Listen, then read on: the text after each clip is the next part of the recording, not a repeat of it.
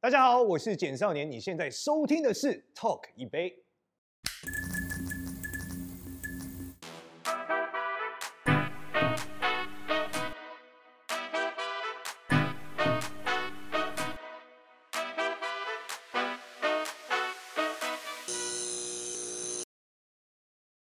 那老师刚才也聊到了，我们一一个一个来，真的，今天是带着大家在实践生活当中改运的 paper 命运设计对命运设计，我们现在讲到包了，是从眼镜的镜框，从脸型讲到包，其实一个一个来讲，我们先从钱包开始讲。对，我们在过去很多的报道跟这个生活文章当中有说，哎，你要有一个好的长夹，然后好好的对待钱啊，长夹、短夹、钱包的颜色跟这些对应怎么影响财运？其实我最喜欢举个例来讲这件事哦、我是说，有的人你会发现哦、有的人打电动的时候很会赚钱，但是生活中很不会赚钱，甚至钱花的很快。其实关键是因为打电动的时候会有一个仪表板提醒你你现在有多少钱，但生活中的时候不会啊，你不打开你钱包，这认真算，你其实不知道你有多少钱。你如果买东西不记账，你是不会被记住的。所以所谓的长夹和整理好的包包，关键都是什么？是让你清楚的知道你现在有多少。以及认真对待钱的态度。没错，就是你自己知道你现在花多少钱，你拿出了一张一千块，把里面还有多少张，你知道你现在有多少钱。那如果你全部都没有和在一起，对不对？你钱包乱乱七八糟，啊你根本不知道你现在有多少钱啊！对啊，那这个就是一个巨大的问题。那如果你不认真对待钱，我们知道时间在哪里，成就就在哪里。你连一点时间都不愿意花在你自己的现金跟支出上，那你很难在金钱上有多大的成就了、啊长夹跟短夹有没有特地用哪一种会比较？一般来说，就存在感越强，你看得越明显就。是长夹，对啊，所以你想嘛，你如果提着一箱皮箱的一这个一千 块，你肯定是会记得它的、啊。对对啊，所以长夹一点肯定是更好。那包包呢？像我们这个背包，不管是这种侧背包、后肩包、托特包啊、邮差包，有没有给大家什么样不同的建议？我建议大家是属于能整理清楚的包包就是最好。收纳要很好的。对你不能说拿了就是往里面扔嘛，就扔到最后你会发现你永远记不清楚里面到底有什么。 对，然后我会发现，哎，怎么这张东西在这里？ 对，这是很常见的嘛。所以我建议大家就是要每件事情，其实古人讲的逻辑很简单，要条理分明。是，对，那这条理不是说话而已，包含你想事情、做事情都要有条理。对，但人的注意力是有限的，所以至少在金钱上你要有条理，对吧？因为现在是商业社会嘛，所以你金钱上一定要有条理。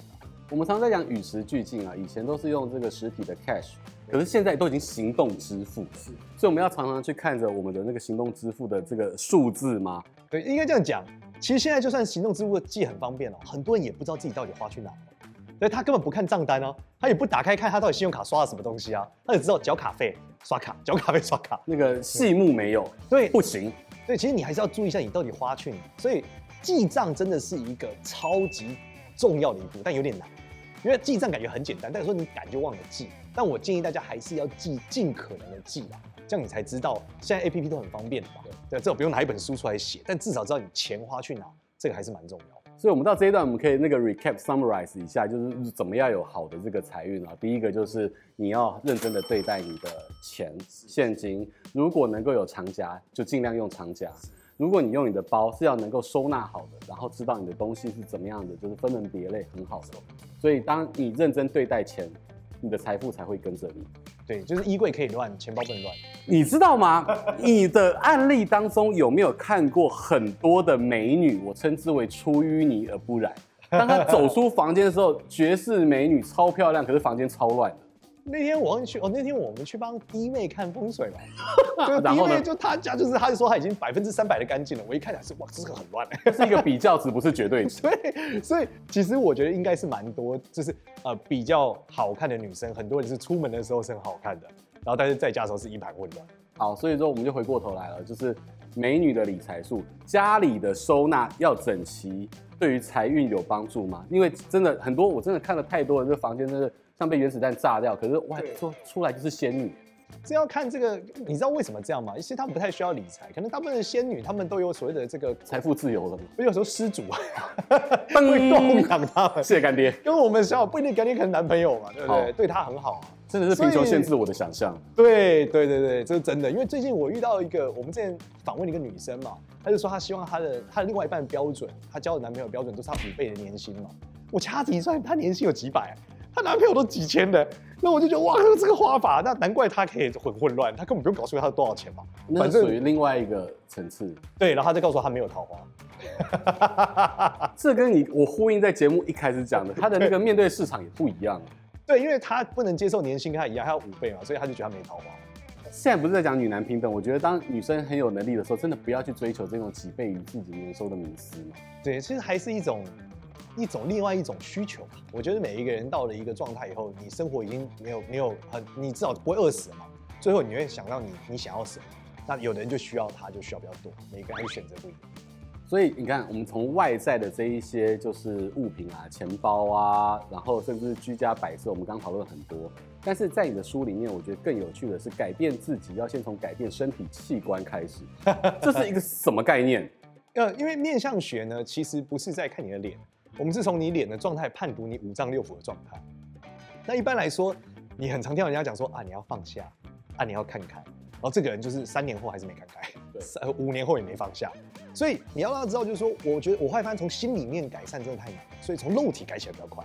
例如说，你就去走路，喝热水，对吧？你喝了热水，你的肾变好的时候，你就比较会放得下哦，因为你那个恐慌的感觉会降低哦，因为你的五脏六腑是会影响你你的从情物理绪性开始去影响心理，对对，你就是就乐敷腰嘛，因为我觉得时代不一样，古代的时候物质很缺乏，所以基本上改心理比较快。现在物质超丰富嘛，你要先从生理改起。对你现在吃药，或是你吃补保养品，或是你运动健身房，你太多方案了，啊所以你让肉身变好，反而比让心变好简单哦。哦，所以到了这一段，我们再帮大家再再总结一下，就是古代可能是心理变得比较快，物质比较缺乏。所以物质很缺乏，在当代呢，可能我们可以，哎，这是不是有有些长辈讲的，钱可以解决的事情，可能还相对简单。对对对对，所以你先从这个物物物质跟生理去改变心理。对，就比如说以前古人就说要常晒太阳嘛，现在可以吃维生素 D 啊， 对啊，所以现在都有仙丹，各种维生维他命就是仙丹啊。所以事实上，从你健康做起，在这个时代，我觉得比从心理容易。当然不是说心理不需要，只是你可以缓解它嘛。有时候他放不下，其实就差一点点，他再过一点就放下了。所以其实用这种物理性的方式呢，帮助生理性的改变是可以帮助的。这属于现代这个社会可以帮助大家从这个内在改变心理行为运势的一种方式。没错，像我最常提倡的就是早睡早起。那大家说老师多早睡？我说一般是九点。他说那也太早了吧？你那时候务农时期吧，日出而作，日落而息。现在九点，你才准备打开 Netflix 好吗？ 对，我就跟他打赌，我说没有比这更有效啊！你就一个礼拜都九点睡，为什么？因为你熬夜就会变笨， 变笨就会做出烂决策，烂决策就会在一个礼拜后变成一个倒霉的事件。对，我们通常熬夜变笨，烂决策，不好的结果。对，那你就早睡变聪明， 就不要那么笨，然后身体好，决策品质比较好。好的结果。对，结果就会变好。然后结果变好之后，你又放，你就睡得着了。因为通常你睡不着，就是因为太衰了嘛。你有时候太衰，你就觉得靠，我就睡不着啊。所以正循环呢，对，所以其实改运的关键是什么？就让自己进到正循环，不要进到死循环。对这个死循环里面，其实最可怕的是什么？我讲这最难是恨意。我为什么这样讲？像很多人呢，在他的家庭背景可能不好，比如说他爸妈可能爸爸家暴他的，所以他就仇恨这个长辈。仇恨值很高。对，然后这个东西呢，在算命的逻辑里面，它会雷影射到上班的时候的主管，他就仇恨他的主管，所以他仇恨他的主管，他主管就讨厌他，讨厌他，他找工作不好，针对他，然后针对家他里，环境也不好，对，他又更讨厌他的主管，然后他爸妈又更讨厌他，因为他的工作又不好，他就是死循环。所以他如果反过来，一旦是他能够尝试去跟他父亲和解，他可以跟他的主管和解，他主管觉得他也不错，他又做得更好又和解，那他就进到正循环。我觉得你现在讲完全有神的光芒跟佛光普照在这边了。这个正循环其实从刚才简少年老师讲的这个作息要早睡，跟家庭要和乐，影响这个职场。其实看似老调重弹、老掉牙，从小这个可能从从古代朝代就已经有的，可是到了现在这个社会，其实它还是可以继续实行。没错，干员。这个天地的运行啊，自有其这个真理存在。对，就是我们感觉社会发展很快，但人类没有什么太大改变。家里的，因为我们常常在讲说家里的摆设啊，常常都会讲说，哎，一进门的哪边是财位啊，或者说哪里要要放盆栽啊，或者说什么东西不可以对到什么。你有没有一个很快速的可以跟大家分享简单立竿见影的方法？我告诉大家，盆盆栽的限额是是有限量的，哦，真的吗？对，因为盆栽会影响你的运气，所以真的。所以，例如说，你有没有三只三个盆栽，对不对？一个死了，你就少了三分之一的运气。那怎么办？我就所以这这样样是是一人一盆栽，一你就人一顾好盆它栽就好是了。家庭成员几个就几个盆栽，对，然后就要顾好它。然后你可以透过这个盆栽去观察你们这要这个人的运气哦。就例如说，你现在小孩最近功课不好，你会发现这个盆栽怎么长不太大，就快死等下快盆死。栽需要认认明吗？就是这个是爸爸盆栽、妈妈盆栽、小孩盆栽。没错，就谁负责照顾，然后盆栽跟他的命运就会产生连结性。所以妈妈就在家里看着盆栽，就知道她老公最近怎么了。对啊桃花很旺，老公那一盆是桃花。对，或者老公发现，哎，怎么老婆的花长出长出外面了？ 哎呀，哎呀，哎呀，还是红花杏桃。对所以买花的品种很重要， 对对对对，千 万不要买哦杏桃。没错。然后可能甚甚至要认领。对，那如果没有就不要不要种。啊，就不要。其实最好是不要了，因为现代人很忙，你知道吗，除非你在家是没事干才能种，对啊，不然我建议大家还是少有植物比较好。好的，这就学到另外一课，一个颠覆了我们过去的一些这个绿色植物爬满阳台的这种绿意盎然的这个迷思，就是连手指、脚趾的长度啊，这个不同也都会有一些影响。对对，也跟大家分享一下吧。哇，这是我第一次在节目上公开，我从来没有在墨宝任何节目上分享过这件事。哇，我们真的其蓬实荜是生辉，韦伯哥太专业了，一问就问到最精准的了。太感人了，赶快来！五行相法里面讲到金木水火土，最大的问题是人会忽胖忽瘦，但是所手，以不会忽胖忽瘦。我们可以看到真相是从握手跟手相。没错，所以你只要一握手，看他手，你就知道他大概是哪一型人，其实非常之准。那这里赶快面这里面要做的事情是什么？第一个现在讲一样是金木水火土，金型手就是手很方、很白，又方又白，就叫金型手。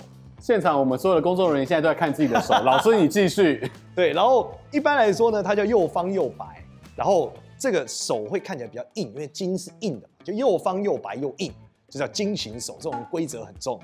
第二种是最常人有的，就是木型手，像男生的手中间有骨节，我们会咔咔咔手指那个嘛。啊那个通常都是那要个结很大的都叫做木形木手，形手木形手就又长又大，就叫木形手。对，就很多结，通常就漏财啦。啊，所以对你会有缝嘛，对不对？木形手，那再来就是水形手，就是黑黑肥肥软软的手，就肥肥软软的手就叫水形手。水型手。对，那这一种人就是像水仙很会 social，这种人最爽，因为他很会 social，所以靠交朋友就很能赚钱，这种是一种爽手， 所以他就是肥肥软软的手这样子，然后圆瘦的圆圆。再来是火型手，火型手是桃花最旺的，就是他手指都尖尖的，像爪子，就你会发现他的手很像鸟爪。或是鸡爪或是鸡爪，对，它通常会很有趣，就是它的指甲也会圆圆的、尖尖的，对，那有很多主播他们都是这种手，就是像这个爪子一样，叫火星手，然后它背后一定会有筋骨，就是这边的筋骨一定会很明显。是对，然后如果你再发现他人脸也窄窄，那基本上这个人就是火星人，这种就是什么桃花超旺的手。那最后一个就是土型手，就是黑大印。那这种人的特色就是中晚晚年容易成功，因为他这个人性格很慢，然后你会发现很多工程师，很多这种做传统实业的老板大都是器晚成型嘛。对，就手很厚。你刚握手的时候觉得哇，这个手好厚哦、然后很硬，然后这个人看起来也是很厚重，那就是大器晚成手型。对，所以你跟他一握手，你就知道这个人是哪一型，会不会喜欢上你。这样大家会不会很害怕跟你握手？你一握完，马上就 可以可以知道这个人大概会怎么样。哎、我们大家知道这个人富不富贵，所以像有时候我们在判断一个人，就是他最近忽胖忽瘦嘛，他刚减完肥，你看不出来说他很富贵，但一握手我就说哦你富二代啊，他说你怎么知道？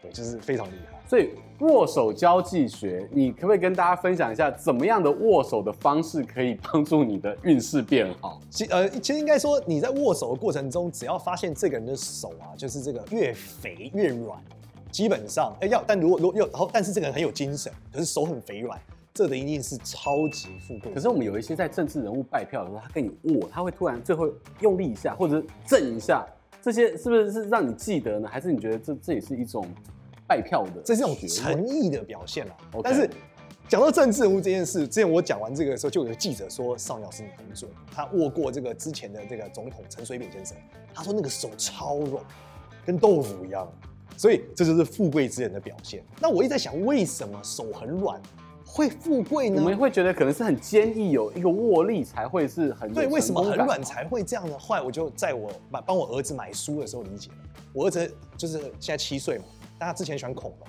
我去研究说为什么暴龙的手这么小。他说因为手很小的时候，嘴巴才能张很开，要不然会咬到自己的手。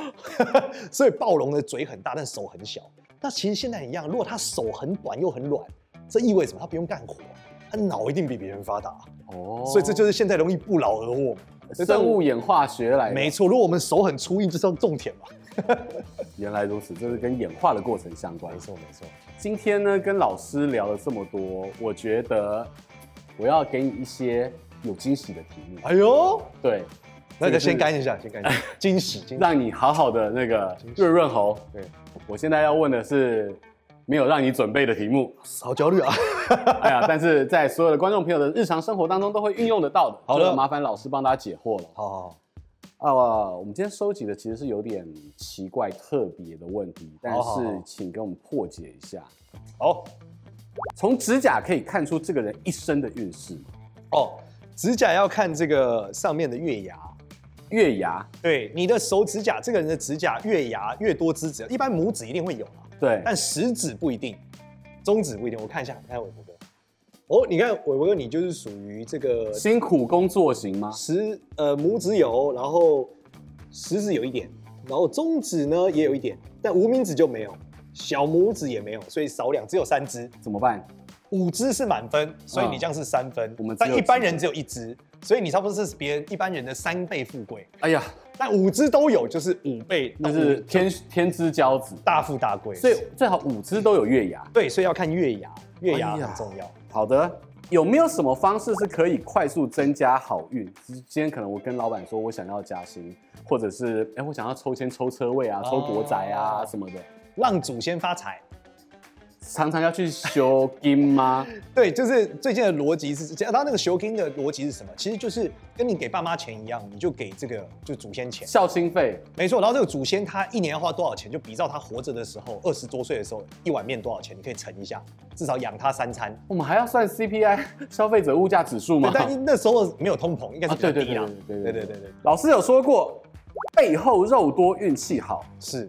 那那些健美先生肉很多啊，哦，或身材好的人怎么办？应该讲，其实你去看健美先生哦，他的这个脊椎骨大椎这一段，就对常最常我们滑手机得脊椎病这一段，是是不会变厚的、哦。哦，这个都是这对手这机段看太多。对，这一段要天生的，因为他其实讨论的是什么？是脂肪沉积率。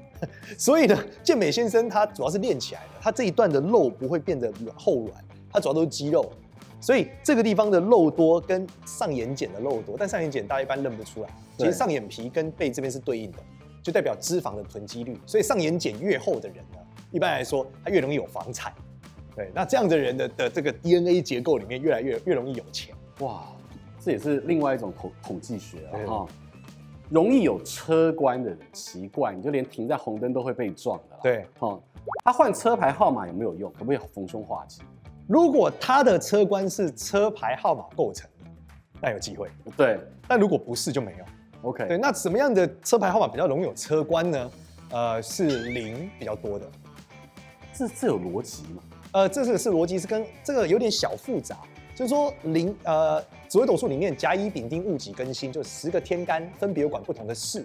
对，其中戊呢，戊土这个东西跟车官会有关，然后戊土在合图的逻辑里面是零这个数字。